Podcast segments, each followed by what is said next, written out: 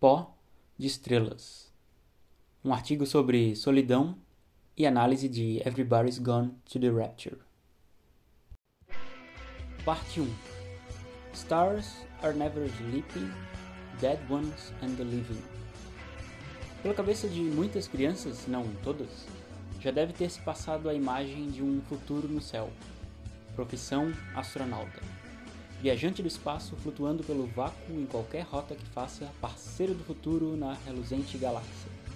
Seja pela NASA, SpaceX ou Roscosmos, a possibilidade de admirar o globo azul lá embaixo, ou seria lá em cima, é capaz de encantar e erguer sobrancelhas, traçar um sorriso no rosto infantil. Mais do que isso, uma jornada além terra pode ter como objetivo para muitos não apenas a contemplação de estrelas que já talvez estejam mortas por conta do longo tempo necessário para que a luz faça todo o caminho no espaço até alcançar nossa íris, mas também a identificação de formas viventes extraterrenas. Por maior que seja o estranhamento e exaltação ao se confirmar tal hipótese. Várias das 11 artes já exploraram de diversas formas o conceito de vidas inteligentes fora da Terra. Pelo cinema, me lembro da história de suspense e tensão de Sigourney Weaver contra o assustador Alien, o oitavo passageiro. Do tecnológico Predador, de aspecto tribal, do inocente e assustado ET, de Spielberg. Pelos games, me recordo do famigerado e simples Space Invaders, da matança e sanguinolência de Doom, do elaborado, belo e moral Mass Effect. Enfim, existem centenas de obras que abordam este assunto. Contudo, as que mais me intrigam são aquelas que apresentam alienígenas que vêm em missão pacífica para estabelecer contato, trocar ideias e bater um papo conosco. Posso citar as entidades que fazem isso de maneira sutil, discreta e perfeita em 2001, uma odisseia no espaço, assim como os escuros linguistas heptapods de A Chegada. Quando comecei a jogar Everybody's Gone to the Rapture, não sabia que, spoiler, o mesmo abordaria o tópico discutido acima. E nem tinha ideia de que a Santa Monica Studios, desenvolvedora de God of War, estava envolvida no game. Só pensava que seria um jogo diferente, onde todo mundo desapareceu e você fica perambulando pela cidade como um detetive amador à procura de evidências para juntá-las e no fim dizer haha e solucionar o caso. Ao menos pelos trailers e sinopses foi isso que me pareceu. Mas, para minha felicidade, errei feio, errei rude. Abre aspas. Se não existe vida fora da Terra, então o universo é um grande desperdício de espaço. Fecha aspas. Carl Sagan.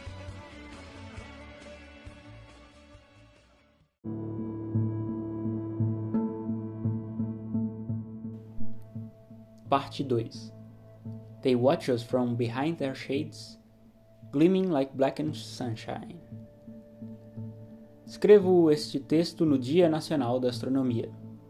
Não a confunda com astrologia, a arte barra pseudociência que avalia as posições relativas dos corpos celestes para determinar se você vai ter sorte no jogo, no amor e qual cor de camiseta você deve vestir hoje.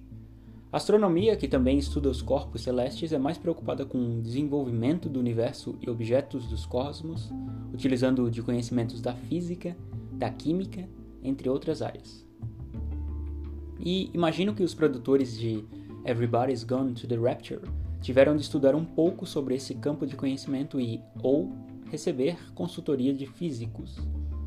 Assim como em Journey, o minimalismo é evidente em Everybody's ausência de instruções para movimentação, interação com objetos, assim como o constante silêncio ou som da natureza, compõem a proposta de simplicidade da obra. Somos largados e pelados na vila inglesa de Yalton, típico local pacífico onde todos os habitantes se conheciam e viviam suas vidas pacatas no campo, na piscina comunitária, em escolas e em pubs. Não mais, pois agora nos questionamos: para onde foi toda essa galera? Com o caminhar pela estrada, observamos casas abertas, bicicletas caídas, estabelecimentos desordenados, cigarros ainda acesos, balanços ainda em movimento. e nos deparamos logo no início com uma luz, um globo luminoso, radiante em amarelo e ouro, com suas flâmulas ondulantes orbitando seu centro gravitacional. O jogo nos apresenta isso como sendo a órbita de Jeremy. Um nome, a princípio, não nos diz nada. É somente com a condução da narrativa que entendemos o que realmente simboliza, tão como a personalidade e motivações. A órbita de luz nos guia. Em alguns espaços-chave, podemos assistir aos espectros luminosos de pessoas conversando, chorando, brigando. Acontecimentos passados representados em outro domínio. Telefones públicos tocam. Sempre que atendemos, somos capazes de ouvir a mensagem de Kate. Quem é ela, descobrimos aos poucos. No momento, exploramos a vila, acompanhando, abandonando e reencontrando Jeremy, que agora já sabemos se tratar do padre do vilarejo. Um homem com as características de serenidade de religioso cristão, mas com suas ânsias e questões com os habitantes de Yoton. Em análise linguística histórica, podemos verificar que Jeremy se refere a Jeremias, um dos profetas bíblicos, autor do Livro das Lamentações com o nome podendo significar Javé exalta ou eleva. E mesmo em base das virtudes divinas, o padre Jeremy se amedronta ante a possibilidade de dizimação da vila. Pena não pela sua morte apenas, mas pela fatal e lamentável perda de todos os demais semelhantes. Abre aspas. Não temas diante deles, porque estou contigo para te livrar, diz o Senhor. Fecha aspas. Jeremias capítulo 1, versículo 8. E o fim chega. E a noite vem. Com o céu noturno salpicado de luzes numa miríade de pontos estelares, canção em coro, escuridão. Partículas de luz acendem, mas há um novo globo luminoso. E amanhã surge novamente. Voltamos no tempo? Veremos agora a história de uma nova pessoa. Vamos atrás da luz de Wendy uma senhora dita exagerada e intrometida nos assuntos de outrem. Ornitóloga amadora, desesperada ao notar a mortandade crescente dos pássaros da região. Seguimos a jornada dela em busca de seu filho Stephen, continuando a ouvir mensagens no rádio e telefone sobre o fenômeno anormal que assola o local. Os sintomas ocasionados nos que sofrem influência do fenômeno são taxados em eufemismo evidente, como consequências de uma doença tratável, uma gripe comum, uma influenza provisória, curável por meio de tradicionais medicamentos disponíveis nos postos de saúde da vila. A vila está em quarentena. Esbarramos e encontramos os espectros luminosos de personagens novos, de amigos, vizinhos, inclusive do prévio Jeremy. Tudo se encaminha para o topo. Tudo se encaminha para o fim e para a solidão. Ou não? O filósofo pessimista Arthur Schopenhauer diria audaciosamente que a solidão é a sorte de todos os espíritos excepcionais. Eu diria que seria a solitude, já que o primeiro conceito envolve a sensação de estar vazio, contrária à plenitude, mesmo que só, do segundo. Fim, noite, escuridão, estrelas, luzes. Manhã. Chega a vez do Franco Frank, o homem sério do campo que tenta iluminar metaforicamente os demais com a luz da sensatez. É interessante perceber que a cada personagem obtemos mais pedaços de informações e, durante a jornada de cada um, o espaço muda significativamente. O clima, a sonoridade, os ambientes, as características audiovisuais complementam e reforçam o humor da pessoa que acompanhamos e as memórias observadas. O tempo, de mesmo modo, não é sequencial. Falas adicionais de Kate, escutadas pelos rádios espalhados no vale de Yalton, expressam que o fenômeno está sendo chamado de padrão e que se alastra por televisores, telefones e demais equipamentos de comunicação. Surge então um alerta dos habitantes para evitarem o uso destes. Ciclo completo. Período finalizado. O som de aviões. Repetição. Chuva e templo nublado na, na vez de Lizzie, Espectros ou espíritos, agora de crianças, também aparecem. Juntas em combinação para uma futura encenação teatral do eterno jovem Peter Pan. Pessoas se infectam, narizes sangram, queimaduras, agitação. Kate mantém seu tom monótono e científico, informa que o padrão parece estar tentando se comunicar. Uma onda crescente de preocupação quanto ao modo de exterminar essa coisa e impedir que se expanda para comunidades externas. O som de aviões. Lizzie ama Stephen, que ama Kate, que ama o padrão, que ama alguém ou alguma coisa que não entrou na história. Sol intenso para a história do vigoroso e jovial Stephen, ambicioso e decisivo em suas ações. Afasta-se das asas de sua mãe ornitóloga Wendy e divulga sua visão polêmica sobre a maneira de destruir o padrão. Mas, como falaria um velho ditado, nem Jesus agradou todo mundo. Memórias reveladas sobre conversas de bar, discussões acaloradas na noite, mudança de lar, estudo sobre o fenômeno um assassinato acidental, briga com Kate, um abrigo longe de toda luz que não podemos ver. Luzes. Não era surpresa que a jornada de Kate seria a derradeira.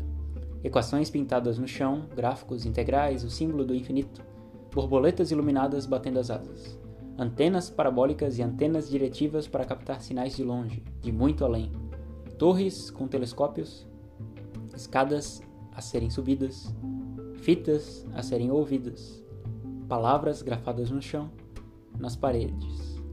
Chegamos ao grande observatório no topo de Yoton. Tecidos alvos escarlates nadam na abóbada celeste, quase como uma aurora boreal. A entrada é convidativa e misteriosa. Um eco de ondas, contato e a beleza de encontrar o que se buscava. Logo, o corpo fica obsoleto. E fim. Afinal, tudo fica mais bonito justamente porque existe um fim, não é mesmo? Abre aspas. A ausência da evidência não significa evidência da ausência. Fecha aspas. Carl Sagan.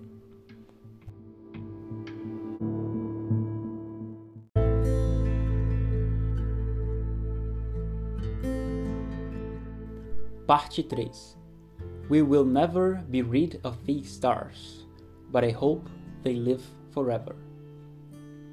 Everybody's Gone to the Rapture se encaixa numa contracultura de gêneros de games determinada como walking simulators, tais como Gone Home, The Stanley Parable e Dear Esther. Os jogos desse estilo permitem a caminhada longa e vagarosa por ambientes repletos de detalhes e objetos que, quando interagidos, fornecem pedaços de informações sobre uma ou várias histórias. Cabe aos jogadores juntarem essas peças e comporem o cenário completo. Entretanto, mesmo no fim, sempre uma ou mais peças parecem estar faltando. Eis a beleza dos Walking Simulators. A obra não linear traz interpretações intensas, melhores na versão original do que na brasileira. Trata sobre questões de existência e solidão. Brinca com o tempo e faz referências a Harry Potter, a Animais Fantásticos, a Philip K. Dick, a Carl Sagan, a Matemático Laplace, ao sinal UAU e coisas que eu nem descobri ainda. Everybody's faz arte da ciência ou melhor, não distingue arte de ciência. Como exemplo, a beleza com que a cientista Kate trata o atrator de Lawrence, desenvolvido pelo padrão como borboletas, quando na verdade é um mapa caótico que mostra como o estado de um sistema dinâmico evolui no tempo num padrão complexo. Feynman se orgulharia. Everybody's Gone to the Rapture é capaz de nos apresentar diversos níveis de solidão, um padre desamparado religiosamente, uma mãe que procura seu filho em face da possibilidade de não vê-lo mais, um casal separado que tem dúvidas quanto ao retorno do amor, um homem que se vê isolado com sua decisão adversa, uma cientista em busca de contato e companhia, mesmo que extraterrena. Vivemos nessa solidão cosmológica à procura de respostas. Estamos sozinhos no mundo? Temos a possibilidade de nos sentirmos solitários, mesmo em meio a milhares de corpos. Seguimos e nos encaminhamos para o fim, questionando: Afinal, estamos sozinhos no universo? Abre aspas. Existem duas possibilidades. Ou estamos sozinhos no universo, ou não estamos. Ambas são igualmente aterrorizantes. Fecha aspas. Arthur C. Clarke